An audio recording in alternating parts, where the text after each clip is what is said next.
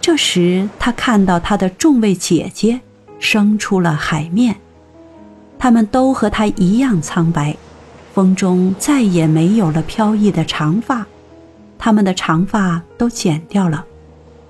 我们把头发都给了女巫，要她帮着你不在今夜死掉。她给了我们一把刀，在这里，你看多么锋利！在太阳升起以前，你必须把它刺进王子的心脏。他的血流到你脚上的时候，你的脚马上会变成一条鱼尾，又成了一条人鱼，可以爬下来游到水里。在你死掉变成咸涩的海水泡沫前，仍然过你那三百年的岁月。快点儿！太阳升起来以前，不是他便是你，总有一个要死。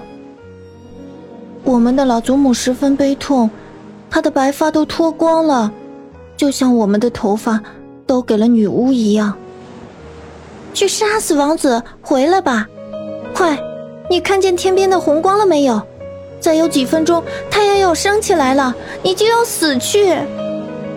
唉，唉。他们发出奇怪的、深深的叹息，沉到海底去了。小美人鱼揭开帐篷上的紫色帘子。他看见那美丽的新娘把她的头依偎在王子的胸前睡着。他翻下身，吻了一下王子美丽的眉头，接着去看天空，那上面红色的曙光正在越来越亮。接着他看那把锋利的刀，再接着他把眼睛盯住了王子。王子正在梦中。喃喃自语地叫着新娘的名字。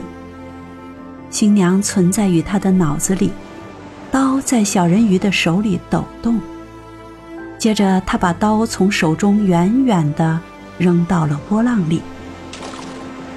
刀子落下去的地方，海水变红了，溅起来的水滴看上去像是血。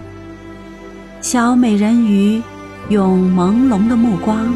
望着王子，然后从船上跳入海中。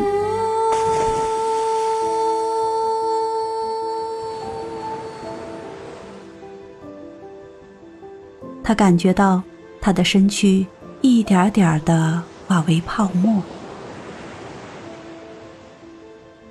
现在太阳从海中升起了，阳光柔和的、温暖的照射在冰冷的泡沫上。